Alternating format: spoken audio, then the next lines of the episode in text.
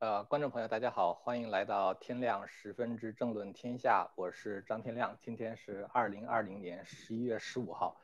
今天呢是礼拜天哈，但是呢跟大家加个班儿。昨天礼拜六的时候啊，我们谈了很多关于这个美国在就是很多州啊，五十个州都在举行这个挺川普的大游行啊，特别是在华盛顿 D.C. 大概聚集了几十万人。昨天呢做了这个一次英文的直播，然后后来呢又。呃，做了一次中文的直播，后来下午的时候做了一个英文的直播，呃，那么昨天呢，就是有一个很重要的事情就没有谈，所以今天呢，就是想跟大家说一说这个事儿哈。这个事情是这两天吵得沸沸扬扬的一件事情，也是一个爆炸性的新闻啊。这个事情可能对于很多挺川的人来说呢，都是一个就是很鼓舞人心的事儿哈。就是美军呢，呃，据传是突袭了在法兰克福的数据中心。呃，其实这个事儿我在礼拜五的时候就看到了，就是大概是两天之前啊，呃，然后呢，这个后来礼拜五呢，我没有提这个事儿，是因为这个事情根本就没有办法去确认它的真伪，呃，但是因为这个事情传的比较广啊，然后特别是网上呢出了一个呃地图啊，就是那个选举人的地图，呃，然后呢说这个通美军通过这次突袭呢，可以恢复就是传统的这个川普总统获得的这个选票。然后说，川普大概是获得了四百一十张选举人票啊，然后拜登只获得了一百二十多张。然后还有一个就是选举的地图。呃，这个事情很多人也问我啊，就是说说这个事儿是真的假的？这个事情是真是假呢？我想留给大家自己去判断啊。但是我想把这个事情整个的过程给大家梳理一下啊，包括呃围绕着这个事情所曝光出来的一些呃我们过去不太知道的情况啊，就包括这个点票公司这个 Dominion 这个公司的背景。呃，同时的话呢，就是就那个地图本身来说的话，我觉得可能不大是真的啊，不大可能是真的，因为就是说说川普得了四百一十张选举人票这个事儿呢，我在选举之前，就是选举是十一月三号嘛，我大概在十一月一号、二号的时候就看到过一模一样的一张地图，所以如果要是说呃这个事情是这个川普呃就是说这个得这么多票，这个是通过美军的这次突袭来实现的，那我觉得是不大可能。呃，很多人说声音小啊，是真的很小吗？呃，你们听不到吗？啊，OK，我现在那么就大一点声说哈，呃，那么现在呢，我把这个事情的经过跟大家说一下。这个这个事儿在周六的时候啊，这个有一些呃，就是我们在做直播的时候呢，方伟把这个事情跟大家已经讲了一下哈，他大概的情况。首先呢，就是。呃，有一个德克萨斯州的国会众议员啊，这人的名字呢叫做 Louis Gorment，呃，这个人在接受 Newsmax 新闻访问的时候啊，他说他在，呃，当时在这个就是得到了一些内部的消息啊，说当时这个美军呢突袭了法兰克福一家的数据中心，这个事情的过程大概是这样的哈，就是说当美国政府知道了就是。呃，Dominion 这个公司，他在把这个票啊，把给川普的票，就投给川普的票，做给拜登这件事儿的时候呢，就把这个事情就告诉了这个美国的情报机构，然后呢，美国的情报机构呢就开始去追查这个事情。呃，大家如果要这个，我看一看，我们有可能把这个声音调一下哈。其实我这个声音之前在调的时候呢，呃，呃，我我来我来试着看看能不能调一下哈。现在情况怎么样了？现在，现在是应该好一些了吧？呃，我就接着说了哈，这个当时这个情报部门呢，在听说有这么一件事儿，就德明尼公司做票这个事情以后呢，他就把呃这个事情报告给了这个美国的情报部门。美国情报部门之后的话，开始追查就是数据的来源。呃，后来呢，这个发现这个数据的话，来自于德国啊，就是来自于法兰克福。呃，这个公司的话，它的名字呢叫做 Citl 啊，就是 S C Y T L。这个公司的总部的话呢设在巴塞罗那，就是一个西班牙的公司啊。它是做什么工作呢？就是说，呃，他们把这个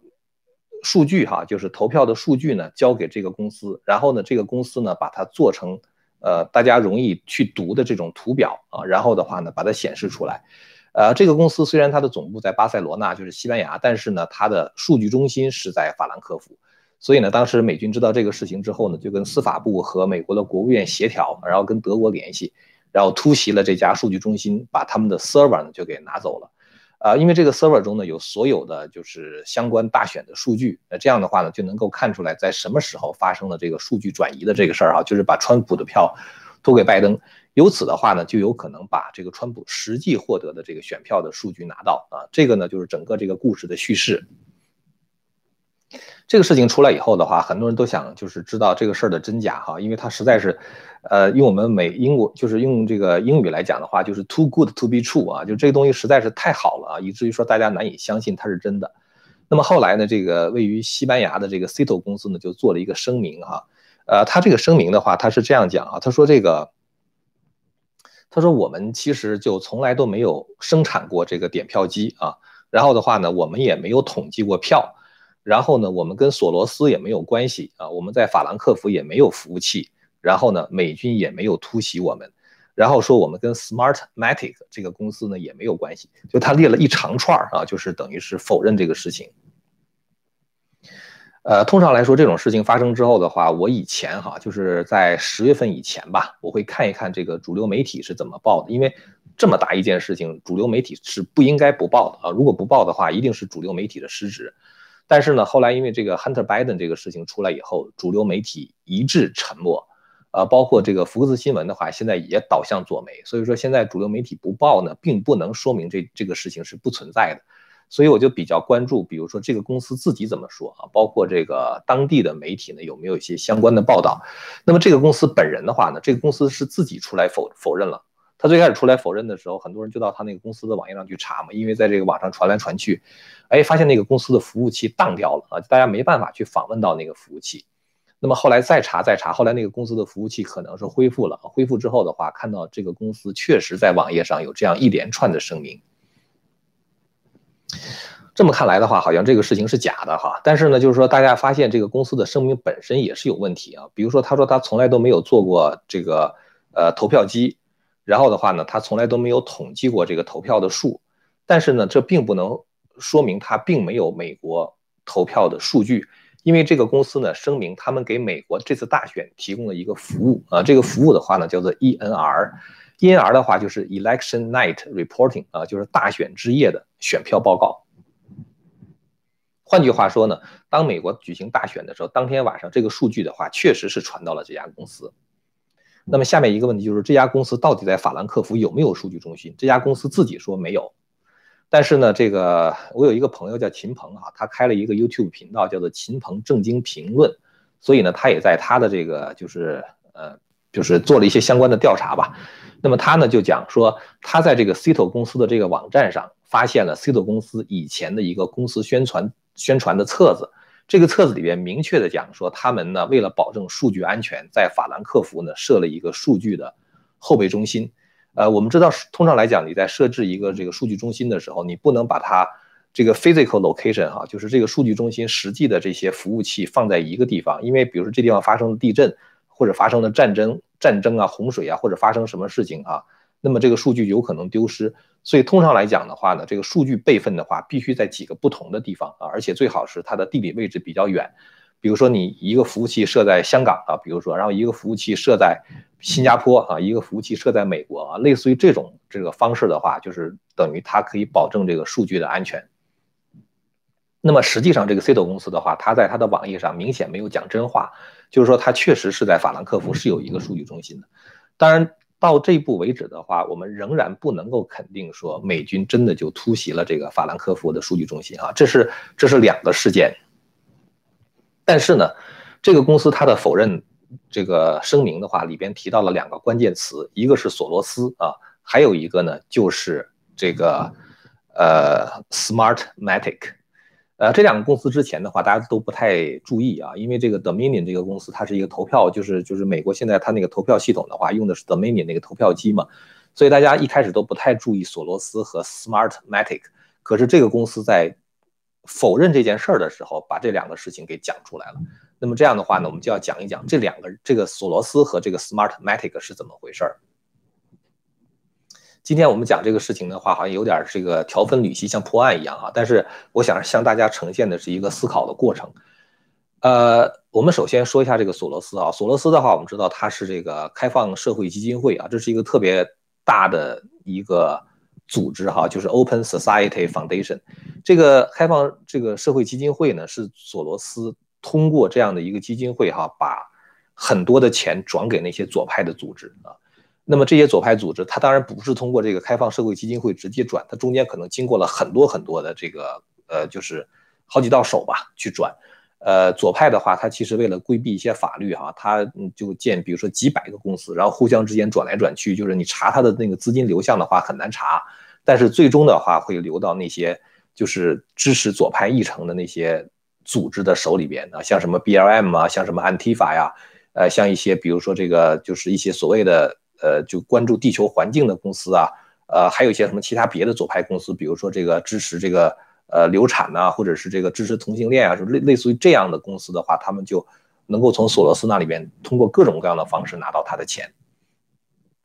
所以索罗斯的话，他其实是左派的一个大金主，呃，连那个 Hillary Clinton 的话都不敢得罪他的。当年这个希拉里就说说，只要索罗斯有什么要求的话，我们一定得答应啊。所以，呃，索罗斯是一个非常就 prominent 啊，就是非常高调啊，也是非常被人注意的一个人。跟他有联系的话，基本上来说的话，就跟左派的议程呢就联系在一起，所以这就是为什么这个 Cito 这个公司，西班牙这个公司的话，否认说他们跟索罗斯有关系，但是实际上有没有关系呢？其实是有的，就是把，呃，不是说 Cito 哈，就是把 Dominion 和索罗斯之间的话是可以建立一个联系的，这个联系的话就是一个中间人，这个中间人的话呢，就是 Smartmatic 公司的创始人之一，呃。我不知道大家能不能够跟上这个这个思路哈，就 Dominion 公司它不是一个投票公司吗？那么它实际上呢，这个朱利安尼呢在十一月十四号的时候发了一个推文，说这个 Dominion 公司哈，它只是一个前台公司，就打打着这么一个牌子啊，建了这么一个公司，实际上它的技术的话用的是 Smartmatic。而 Smartmatic 的背后就是索罗斯，为什么这么讲呢？因为这个 Smartmatic 呢，它的这个创始人之一哈，Smartmatic 是设这个总部设置在英国的一家公司，它的主席的话呢是 Lord Mark Mallock Brown 啊，这个人的话呢，就是他那个姓名前面有一个 Lord，Lord 就是勋爵的意思啊，他是英国上议院啊，也是也可以说是贵族院的一个议员啊，就是上议院的议员。英国我们知道它是这个有贵族的哈，它有上议院、下议院，就是贵族们呢是在上议院。这个勋爵呢，这个 Brown 这个 Mallock Brown 这个新勋爵的话，就是英国上议院的议员。这人的这个背景相当的强大，他除了是英国的勋爵之外，他还曾经做过联合国秘书长科菲安南的秘书。同时的话呢，他曾经做过索罗斯的开放社会基金会的董事。我们知道，一般来说的话，比如说做一个像这个。大的公司的董事的话，那都是属于地位非常高的。你像苹果公司的董事就有有美国的前副总统戈尔啊，就是，呃，这些董事的话，因为他们有社会影响力嘛，他能够在外面帮助这个公司，比如说搞一些公关活动啊，呃，包括这个能够帮助这个公司打通一些社会关系，然后就是做成什么很大的事情啊，甚至拿到政府的合同啊等等，就是这些董事都是那种非常有社会地位的人。那么像索罗斯的开放社会基金会的话，他请的董事之一就是英国的这个。呃，布朗勋爵啊，布朗勋爵。那么这个布朗勋爵除了做过索罗斯的这个开放社会基金会的董事之外的话呢，还曾经做过索罗斯投资基金会的副主席，所以他跟索罗斯的关系很密切。这样的话，我们就把 Dominion 这个投票公司和 Smartmatic 就连起来了，因为 Smartmatic 是给 Dominion 提供技术的这个公司，而这个公司呢，它的董事长啊，或者说它的主席的话是索罗斯的人，他在索罗斯那里边。做过董事啊，所以这样的话就把整个这一串就给连起来了。大家应该可以知道这个中间的这个这个技术了哈。所以说这样的话呢，就说明 Dominion 公司的话，它背后是有很多党派的利益和左派的议程在里面的。按照这个 WikiLeaks 的说法，哈，我们知道就当时那个阿桑奇建了一个 WikiLeaks 啊。按照这个 WikiLeaks 的说法呢，这个 Smartmatic 啊，就是 Dominion 公司后面这个后台提供技术这个公司呢，它的总部虽然在英国，但是呢，它的背景相当的复杂。呃，一种说法的话说，它实际的拥有人是委内瑞拉人，什么人呢？就是查韦斯。我们知道委内瑞拉曾经有一个总统叫查韦斯哈，当时在2004年大选的时候当选为委内委内瑞拉的这个这个总统。而他的当选就是这个 Smartmatic 帮他数的票，这就出问题了。Smartmatic 到底是帮他数票，把他数成了委内瑞拉的总统，还是帮他做票做成了委内瑞拉的总统？这就是一个非常大的问题。大家知道那个斯大林哈曾经讲过一句话哈，Joseph 斯大林哈，这个家伙呢，他说，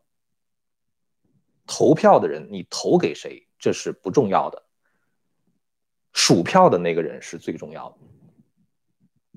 因为你投票投给谁，你自己只投给自己一票嘛，最后这个最后谁胜出的话是数票的那个人说了算。所以这就是为什么这个 Dominion 这个公司现在如此的被关注啊！挖出它后面这个 Smartmatic 啊，再挖出 Smartmatic 后面的那个索罗斯啊，就是这样一个逻辑链条。那么这个 Smartmatic 的话，它当时是这个帮助委内瑞拉的总统查韦斯当上了总统，呃，所以呢，这里边做票的痕迹呢，其实是非常明显的。呃，Smartmatic 它和左派的联系呢，还有两个旁证啊，我要说一下。一个旁证的话，就是 Smartmatic 这个公司啊，就 Dominion 背后这个公司，它呢，它的董事会主席叫 Peter Neffinger 啊，我估计可能是念，我不太能够知道他的这个具体的这个发音哈。他是 first name 叫 Peter 啊，他 last name 啊，他的姓呢叫做 N-E-F-F-E-N-G-E-R 啊，Neffinger 啊，我就姑且念他 Neffinger。这个 Neffinger 的话呢，现在。已经加入了拜登的过渡团队啊！这人之前曾经是美军海岸警卫队的司令啊，Coastal Guard 啊，他的 Commander 啊，海岸警卫队的司令，现在呢已经加入了拜登的团队，不知道是不是拜登因为他做了票啊而给他的这个酬庸啊，让他加入自己的过渡团队。这个呢，就是这个 Dominion 通过 Smartmatic 跟拜登联系的其中的一个旁证啊，还有一个旁证的话呢，就是 Smartmatic 它的 VP 啊，就是它的副总裁，也是在这个 Smartmatic 里边拥有很多技术专利的人啊。这人的名字呢叫做 Eric Coomer 啊，呃，他的 last name 是 C O O M E R 啊，Eric Coomer。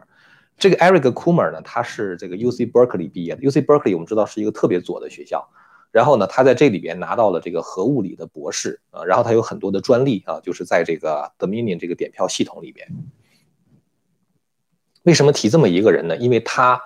和这个 Antifa 是有联系的。我们知道 Antifa 的话被这个川普定为美国国内的一个恐怖主义组织。那昨天这个 DC 在。这个挺川的这个集会之后落单的人啊，挺川的人在落单以后，在黑夜中就是被很多安提法的人就攻击啊，就是暴力的攻击。D.C. 好像是逮捕了五个人还是十个人啊？就安提法的话，其实就是一个呃打砸抢烧这么一个恐怖组织，其实是很可怕的。而这个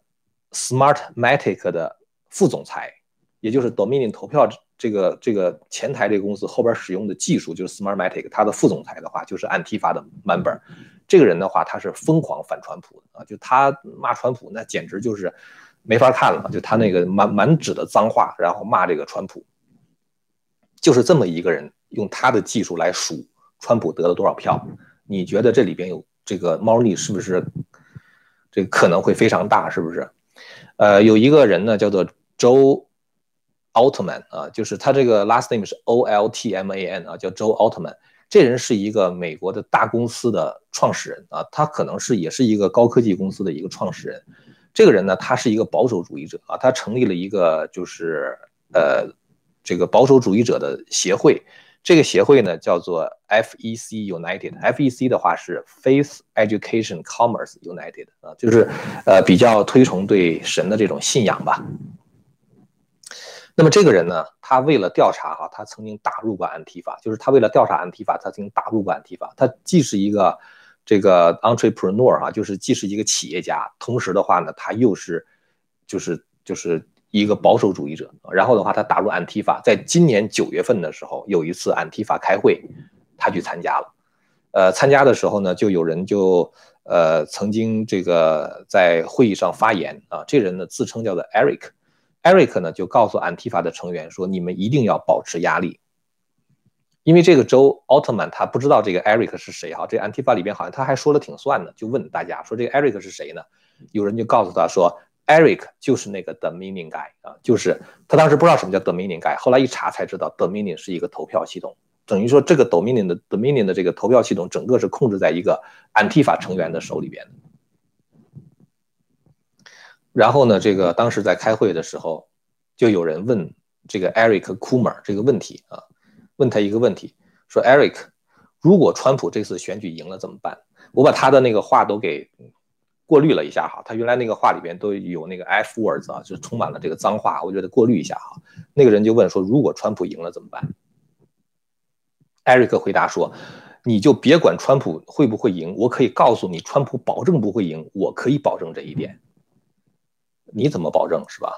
这个就让我们想起来，当时川普在二零一六年竞选的时候，大家记得就当时那个反川普的那个在 FBI 里边那个有个叫 Peter Stroke 是是吧？这个人他说，如那个当时他和他的那个情人 Lisa Page 在互相发短信的时候，Lisa Page 说，如果川普当选怎么办？然后 Peter Stroke 说，我们有一个 insurance policy 啊，就是即使如果川普当选的话，我们有也有办法去给他找麻烦，或者让川普被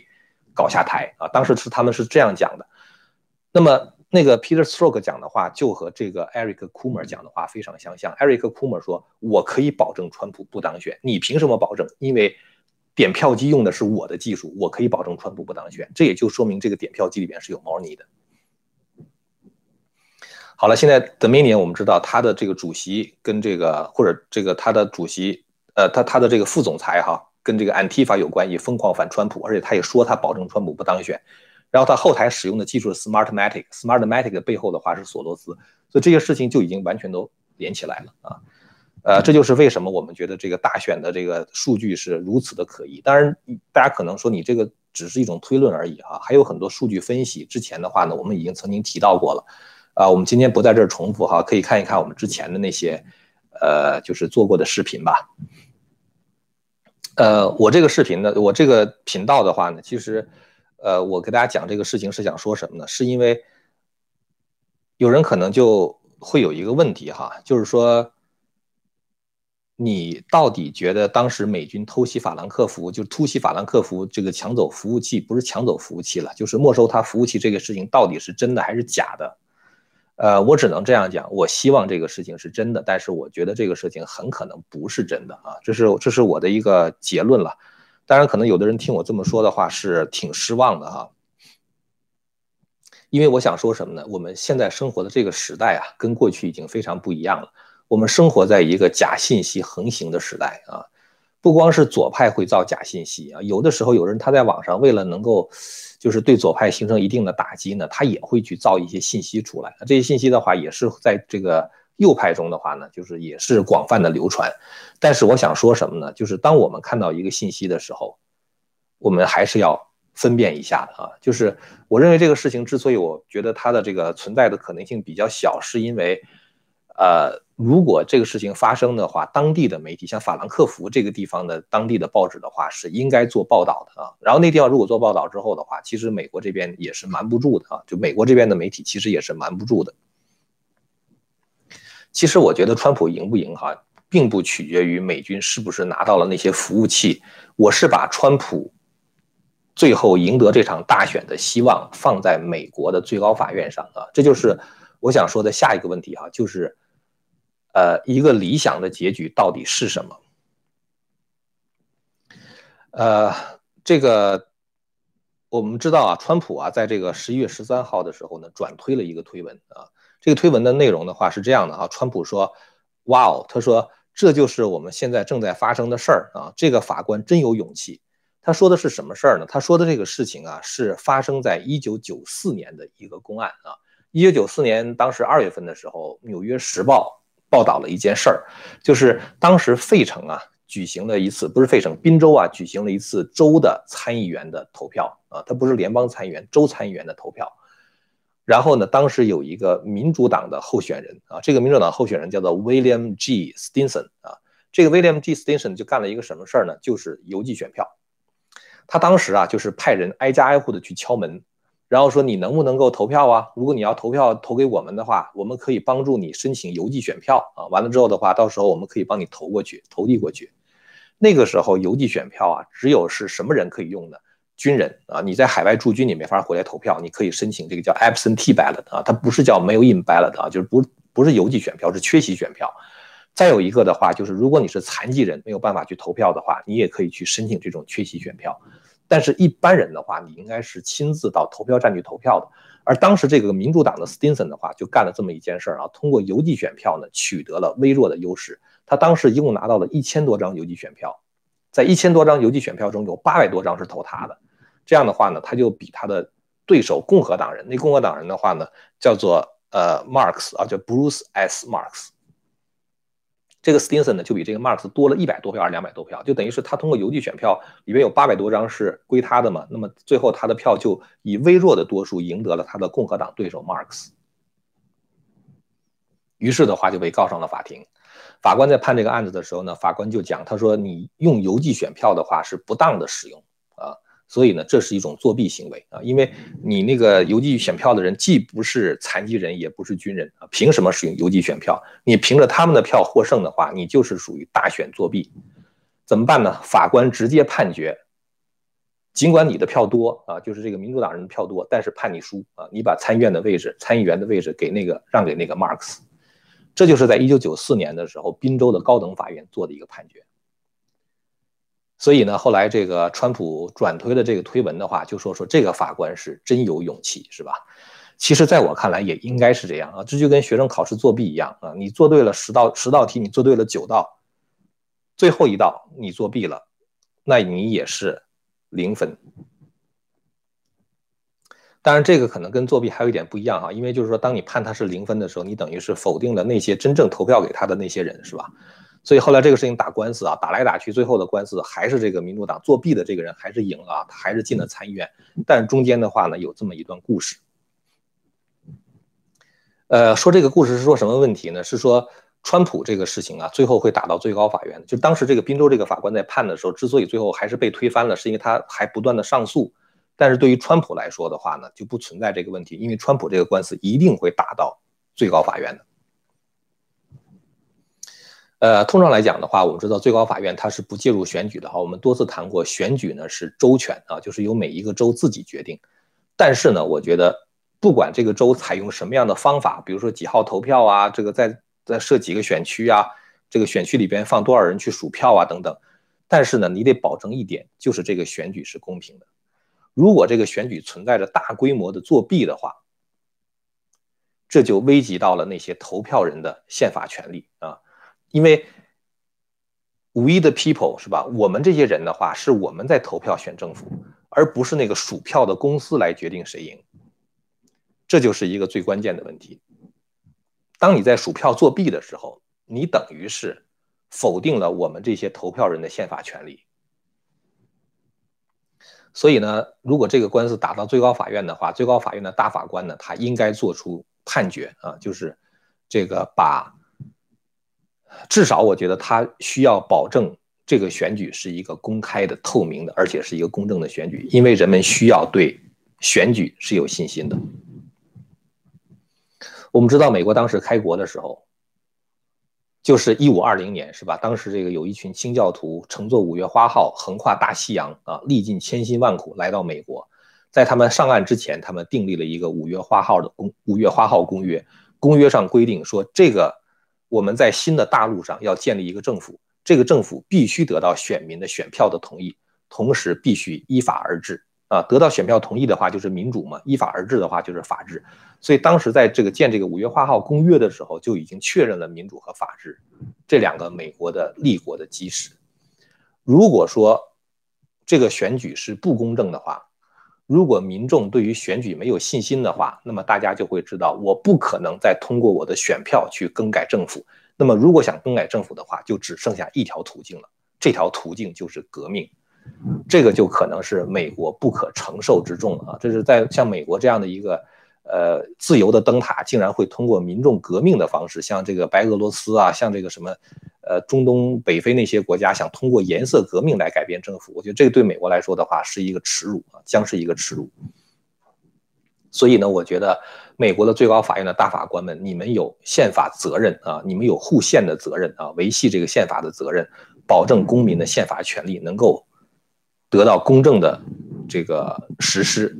能够得到公正的体现。所以呢，我觉得最高法院里边有几个大法官啊，一个是 Alito 啊，我对他是非常非常的欣赏和信任的。还有一个是 Thomas Clarence，包括就是新上任大法官巴雷特，我觉得他们三个人的话是一定会支持这个，要把这个大选变得就是公正啊、透明，让大家能够知道。那么另外的话，像那个 Gorsuch 和这个 Kavanaugh，我相信他们也应该是支持这一点的，因为我觉得不管怎么样来讲啊，就是。如果上来的是一个非法当选的总统啊，比如说像拜登这样，他通过欺骗的手段竟然能够当了总统的话，他实际上是对最高法院的一个嘲弄啊！就是宪法让你们选举，最高法院是要维护宪法的，可是竟然最高法院没有维护宪法而选了一个拜登，而拜登上来之后的话，拜登是要 pack the court，拜登是想把最高法院扩展成为十五个大法官，然后执行一种这个这个轮轮轮流的这种这种判案的制度。所以其实这种事情的话，我觉得对最高最高法院的话是一种侮辱啊，也是一种嘲弄。这就是为什么我觉得哈，就是最后能够给这个大选有一个完美的结局。我希望出现一个完美的结局，就是通过最高法院的判例，让美国这一次有一个公开和公正的选举，重建大家对这个选举的信心。因为现在根据这个情况来看，很多人已经对美国的选举都没有信心了。就是如果我们现在这次是作弊如此之严重的话，大家其实反过头来再看。就会觉得中期选举二零一八年的时候，民主党可能也作弊了，然后二零一六年大选的时候，其实也作弊了，只不过是他们没有这个赢川普而已，就作弊的这个这个这个程度还不够。再往前，二零一四年、二零一二年的话，都有可能作弊。所以我觉得，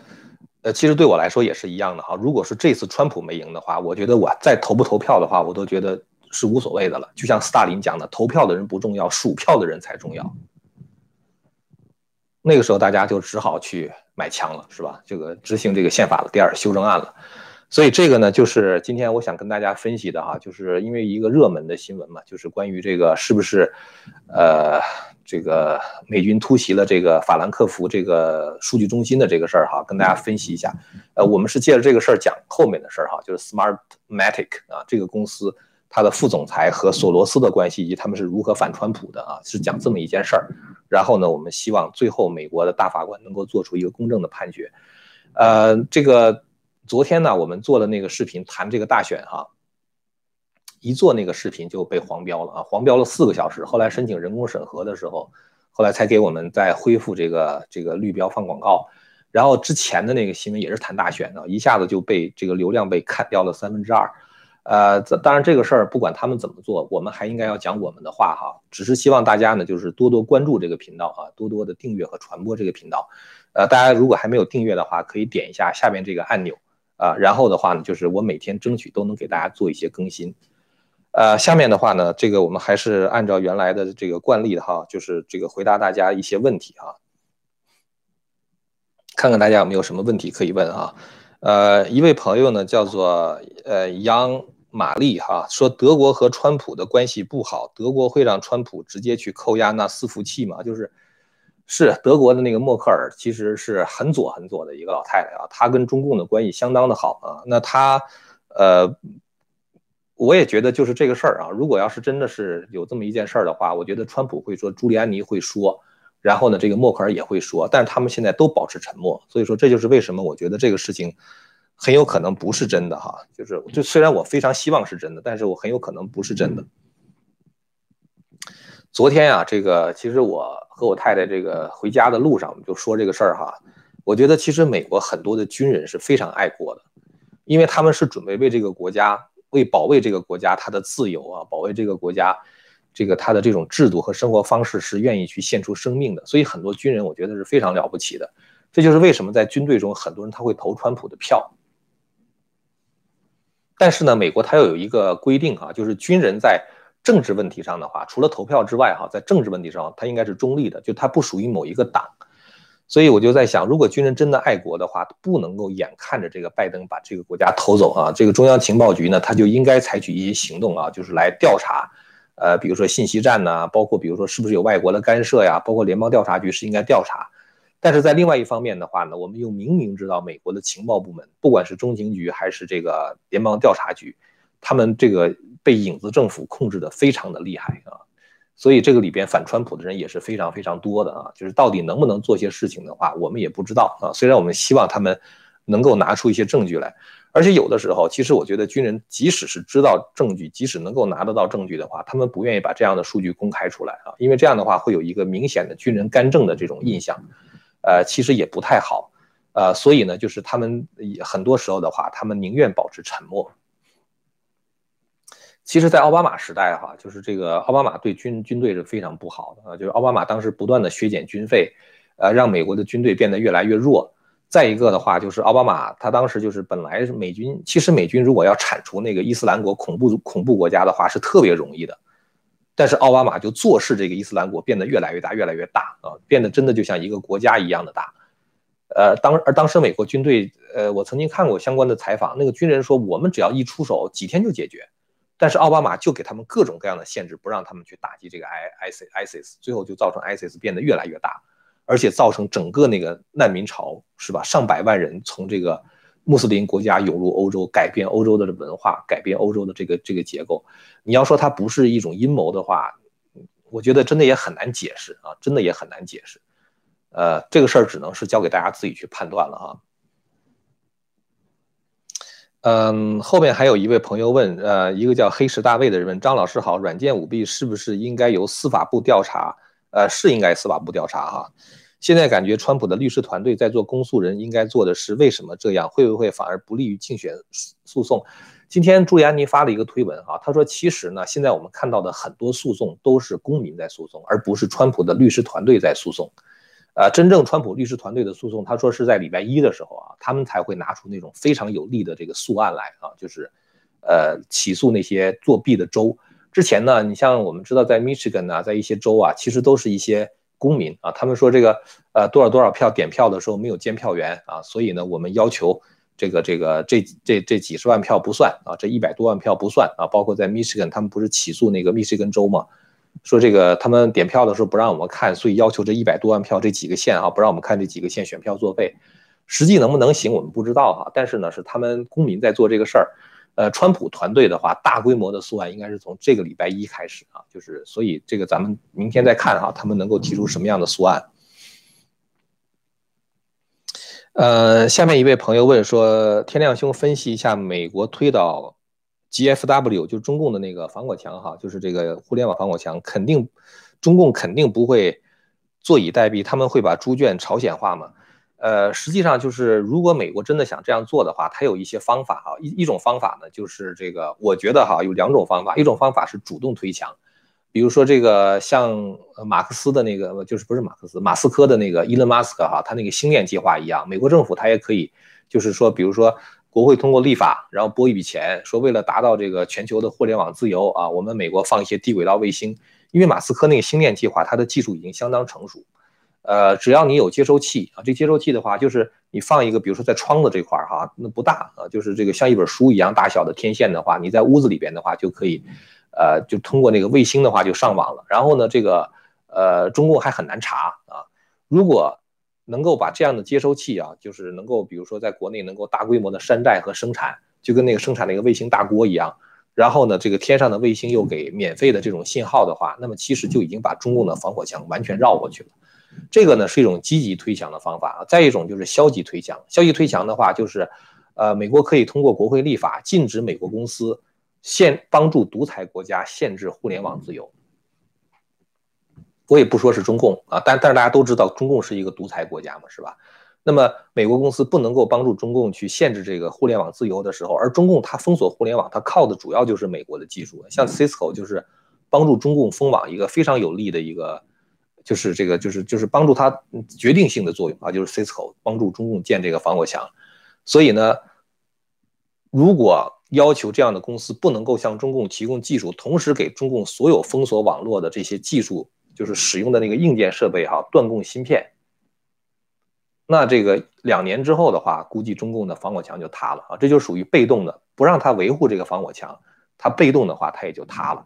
因为这个。美国的这种就是不说美国了，就说这个互联网技术更新很快嘛。按照摩尔定律的话，就是每一年半的话，这个集成电路的集成度会增加一倍。所以呢，这个其实一般来说，过了五年之后的话，那基本上就已经经过了三代了，是吧？三代之后的话，那个技术你在用三代之前的那种互联网，嗯，跟那个新一代的这种互联网技术的话，它就不匹配了。这样的话，如果美国不向中共提供这种技术的话，那中共它的防火墙也会倒。所以其实就是美国他自己的决心问题哈，是积极的推墙还是消极的推墙？但是呢，你只要去推，你是一定能把这个防火墙推倒的。刚才这位朋友问会不会把就是中国变成一个大的局域网是吧？这个我觉得是不会的。像我刚才讲的，如果真的是通过这种卫星信号的话，那中共他真的是想拦的话，他也拦不住啊，他也没办法把中国变成一个局域网。呃，后面一位朋友叫 Winnie 的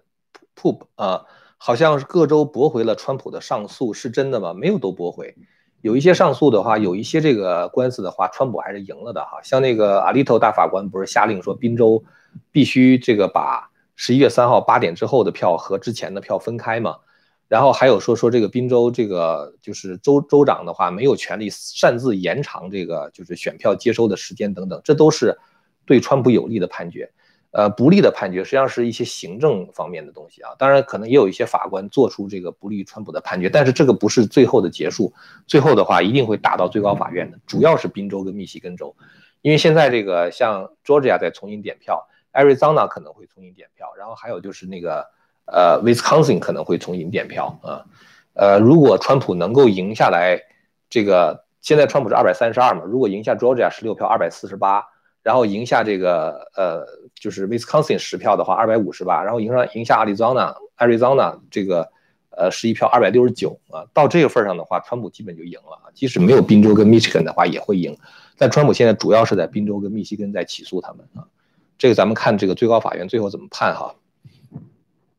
后面还有一位朋友问说，作弊做票就要归零票，回归零分，直接取消选举考试资格了，还需要跟拜登讨论做了哪些票，偷了多少分嘛？直接上告联邦法院，把拜登 get out 不就可以了吗？其实我觉得哈，这就是刚才我讲的理想的情况，是应该把拜登到底偷了多少票公之于众的啊，因为我觉得这是一个。美国社会现在分裂到什么程度了？就是你不在美国的话，可能不清楚。就美国社社会现在已经分裂到连几乎言论自由都没有了啊！就很多人你想支持川普，或者是说你想表达你的宗教信仰，在美国的话，就会认为你是偏执狂啊，就会认为你是这个一些这个呃叫什么，就是 hater 啊，就是一些一些这个充满了对社会仇恨的人。其实那些人才是真正左派，才是真正的对社会充满仇恨，他们仇恨这个国家。然后他们仇恨这些持有保守主义理念的人，而且不惜通过暴力的方式去堵他们的嘴，不惜通过撒谎的方式啊，去就这个这个去对他们进行妖魔化。所以真正的问题的话，其实是在左派。就美国现在已经变成这个样子了。如果你要想让这个社会愈合的话，那就是公布真相。公布真相之后的话，我觉得其实即使是左派，他很多疯狂的人的话，他可能也不会这个就认可。但是呢，我认为那些人毕竟是少数啊，就安提法像这批人，他们无论如何不会认可，他们会打砸抢烧。但是我觉得很多的左派的话，他还是会清醒的。我之前曾经说过哈，我说过很多次，这次大选的话，不是两个政策之间的选择，它其实是正义跟邪恶之间的选择啊。用那个红衣主教。这个维格诺大主教的这种说法的话，就是光明之子跟黑暗之子的选择，或者说是神与魔鬼之间的选择。所以我觉得，如果真的能够最高法院做一个非常好的判例，把这个真相公布出来的话，我觉得很多过去投了拜登票的人的话，他们会觉得身负他会觉得他会觉得自己非常的可耻啊，就是投了这么一个骗子。然后的话呢，我觉得他们会认可这个。至少我觉得，在这个川普胜选之后的话，他们会承认川普是他们的总统。同时的话，那些左派如果再拼命阻挠川普的话，这些人就会不干了。呃，其实我觉得呢，还有一个就是把这个选票啊，就是公布出来的这种做法，也可以看一看众议院到底有多少票是被做成了民主党。我相信，其实如果这次没有做票的话，众议院很可能是共和党占有多数的。所以，它不光是一个。总统大选的问题，包括参议院，我觉得像那个张 James 在 Michigan 的话，他可能都会赢啊。就参议院共和党还会再多一个人，所以总而言之的话，我觉得真相是最重要的。这就是为什么我觉得我在这个频道，虽然我支持川普哈，但是呢，我不是所有支持川普的东西我都报，是因为我觉得在这样一个充满谎言的时代，我还是应该在这个频道中给大家一些真实的信息。当然，我也不能保证说我每一个信息都是真实，但是我尽量的要做一些核实啊，尽量做一些分析。因为我觉得在这样的一个时代的话，听到真话啊，了解真相，实在是一个很难的事情啊。希望能为这个事儿尽一份力吧。呃，后边一位朋友问啊，说这个现在 Georgia 重新点票又不公正怎么办？哎呀，重新点票又不公正怎么办？这这现在不是那个谁在起诉他吗？那个那个 Lin Woods 啊，就是在林肯 Woods 在起诉那个 Georgia 的州务卿。看吧，说那个 Georgia 州务卿的话，他们其实跟那个 Abram 就 Abrams 就是那个 Abraham，就是那个那个 Stacy 叫叫 Stacy Abram 是吧？就是一个呃那个非裔的一个一个女的，她当时是竞选这个参议员，她输了，输了之后她一直是觉得她她应该赢，啊，到处抱怨。他们好和这个周务卿之间好像达成了一个什么样的，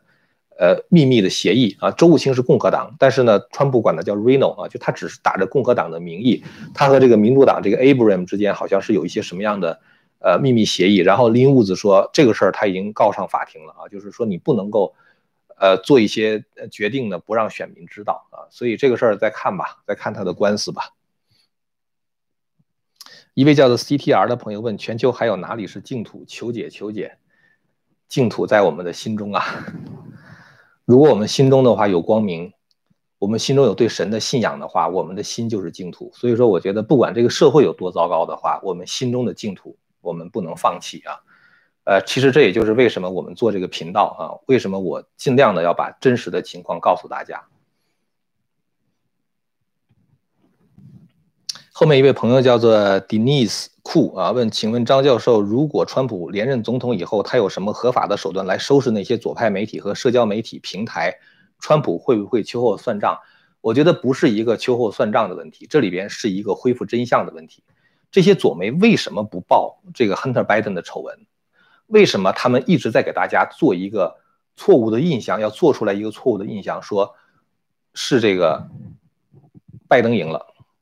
这就是问题，我觉得川普他一定要揭露这一点，包括那些高科技公司，在整个这个过程中，如果假如说这个事情翻过来之后的话，你会发现高科技公司对川普所有的那些，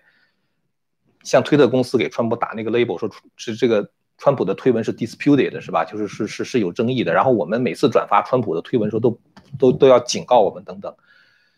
这些事情我觉得都应该追究啊。你作为一个平台来讲的话，你没有权利去阻止别人去了解真相。所以我觉得，呃，而且我觉得，就是川普如果真的当选之后的话，很多左媒他们会一下子他们这个收视率一落千丈。但是前提是什么呢？前提是必须得曝光真相。就是我刚才讲的哈，如果最高法院能够做出一个合理的判决，让这次选举的点票变得全面的、透明而公正的话，我觉得很多的左媒可能就完蛋了，因为大家就会知道，原来左媒这么长时间以来一直在骗他们，而且不是说。就是说无意的骗他们，他们是完全协调好了之后来骗他们的。所以前天吧，呃，应该是昨天是吧？我看到一个新闻说，CNN 马上就会被卖掉，因为 atnt 的话说，CNN 的话，它现在赚钱靠什么呢？靠流量，靠什么流量呢？靠天天骂川普。所以那些恨川普的人，他们就看 CNN。但如果有一天他们终于发现 CNN 在骗他们的时候，CNN 就一下就垮掉了。垮掉之后怎么办？AT&T 的话，他也不想养这么一个累赘，所以 AT&T 说他要把 CNN 卖掉。我觉得到时候像《纽约时报》、像这个 CNN、像《华盛顿邮报》、像 ABC、NBC、CBS、MSNBC，我觉得他们的一下子他们的这个流量就会降下来，包括 Fox News，这个其实是成就一个讲真话的媒体集团的时候啊。呃，当然像我一个个人来讲的话，没办法做一个媒体集团，但是呢，我觉得这个时候是讲真话的人会被人们所记住的啊，在这样一个谎言充斥的时代。讲真话的话就变得非常的可贵，呃，其实大家如果听到我们讲的这些东西，跟你的朋友讲一讲什么之类的，其实都在为这个社会做贡献啊，让这个社会能够有更多的一些真话能够被听到。呃，下面一位朋友问这个，呃，张教授好，假如拜登当选，你觉得共和党多数的参议院会如何应对这个事儿？咱们先不讨论了，我我真的我。从心里边，我觉得拜登当选这个事情是一个不可想象的事情啊！一个骗子，一个一个这个恋童癖啊，一个就是这个这个这个一无所长的一个老政客，一个四十七年没有为美国做过什么事儿的一个人，然后整个一个 campaign 就整个一个就是总统竞选的过程中一直躲在地下室里边，他要能当选的话，我觉得真是没天理啊！所以这个事儿咱们等到这个呃川普打完官司之后咱们再说哈。呃，下面一个朋友问的也是这个哈，说这个如果拜登当选，新世界秩序会执行吗？呃，这个这个咱们就只能是祷告啊，希望拜登千万不要当选，这个世界就完蛋了啊。呃，还有一位朋友问说，天亮老师，我很疑惑，第四权的媒体为何如此不堪？媒体啊，被大家惯的啊。这个过去那个这个媒体有左有右的时候呢，大家还互相平衡一点。但是现在媒体基本上来说的话，已经失去平衡了。呃，而且呢，就是媒体这个里边真正做这个媒体的人呐，在学校里边学的那个东西都是左派的东西。呃，我觉得其实人呢有一个非常大的问题啊，就是这个人如果一旦狂妄的话，他就不知道自己是谁了啊，他就觉得他想做这个世界的主宰啊，他觉得他有权利。他觉得他是无冕之王啊，他觉得他是 king maker 啊，他觉得他可以造王，呃，觉得谁也不能得罪他，谁也不能批评他。你批评我的话，就是挑战宪法第一修正案，就是否定我的言论自由啊，你就是一个这个，呃，就是什么法西斯什么什么之类的，就给人拼命扣这样的帽子。其实我觉得这个社会必须得掌握在相信神的这些人的手里边啊，因为相信神的人呢，他是比较 humble 的啊，他是这个他是。知道自己是非常卑微的，是非常渺小的，而且他当他相信神的时候的话，他会以神的那种是非善恶标准啊来决定这个事情怎么做。而左派这些人的话，他们是不信神的，他们拼命的反宗教，反这个宗教自由。大家可能看到那个阿里头大法官啊，最高法院大法官，这个星期五的时候在联邦党人的这个学会上，他有一个演讲，他说现在美国的宗教自由已经沦为二等自由了。什么意思呢？就是这个宗教自由已经变得不重要了，恨不得谁都能剥夺你。他举了一个例子，他说内华达州，内华达州的话，我们知道它是一个沙漠中的州嘛，它唯一的最大的工业是什么呢？就是赌场。然后内华达州的州长说，你可以来赌博，赌场的 capacity 可以是百分之五十，因为赌场特别大嘛，所以说它里边可以有很多很多人去赌博。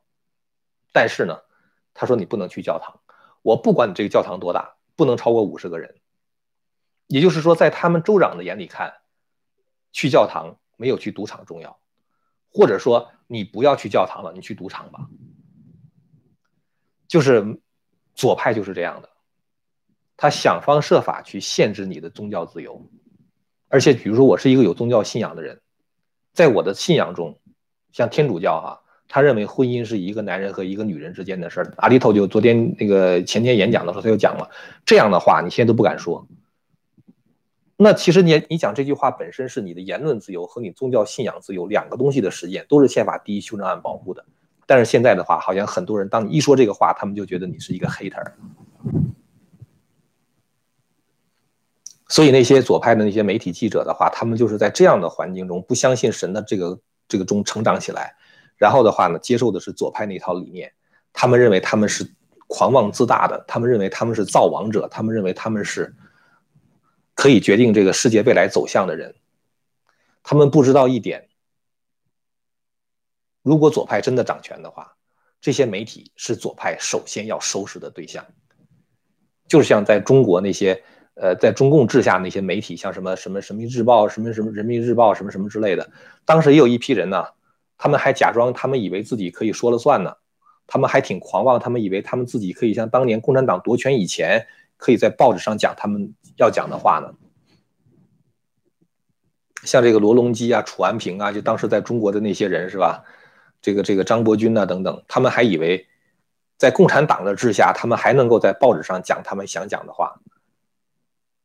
但是最后他们都被共产党收拾了。所以我觉得呢，左派的话，他们以为他们很牛，是他们造了王啊，是他们造出来的拜登能够当选。但是你不知道，如果真的是。实行那个左派那套政策的话，这些媒体都是要被收拾的。当然，那也是他们自作自受了。但是，就是我觉得那真的是挺惨的一件事情。呃，今天啊，咱们也说了五十多分钟了哈。就大家如果要是这个还没有订阅过我这个频道的话，麻烦大家订阅一下这个频道哈。因为这个频道现在，这个我经常看到我的订阅量在减少，就是莫名其妙的在减少啊。所以就可能有很多人已经订阅过的话，也是被退订了。我们每天跟大家更新哈，就是咱们今天反正时候已经不早了，咱们下次节目的时候，明天再跟大家更新，好吧？那咱们今天就说这么多了，咱们下次节目再见，感谢大家哈，感谢两个朋友给了我这个这个频道资助，呃，这样的话能够让我们对这个就是传播真相呢能够更加有利吧？啊，谢谢大家，大家晚安。